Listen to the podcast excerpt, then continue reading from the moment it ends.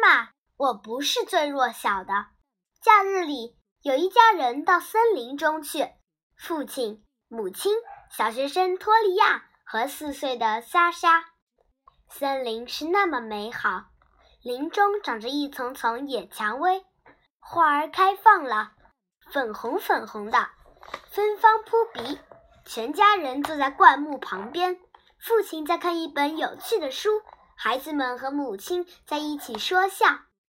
突然，雷声大作，天上飘下几滴雨雨点，接着大雨如注。父亲赶紧收拾东西，母亲忙着照料孩子。托利亚把自己的雨衣给了妈妈，而妈妈却又把雨衣给了托利亚。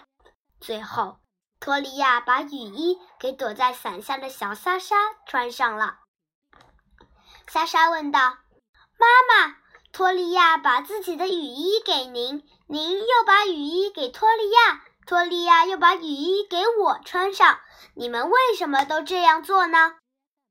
每个人都应该保护更弱小的人。妈妈回答说：“那么我为什么又保护不了任何人呢？”莎莎问道。“就是说我是最弱小的喽。要是你谁也保护不了。”那你真的是最弱小的人，妈妈笑着回答。萨莎朝蔷薇花丛走去，掀起雨衣的下部，盖在粉红的蔷薇花上。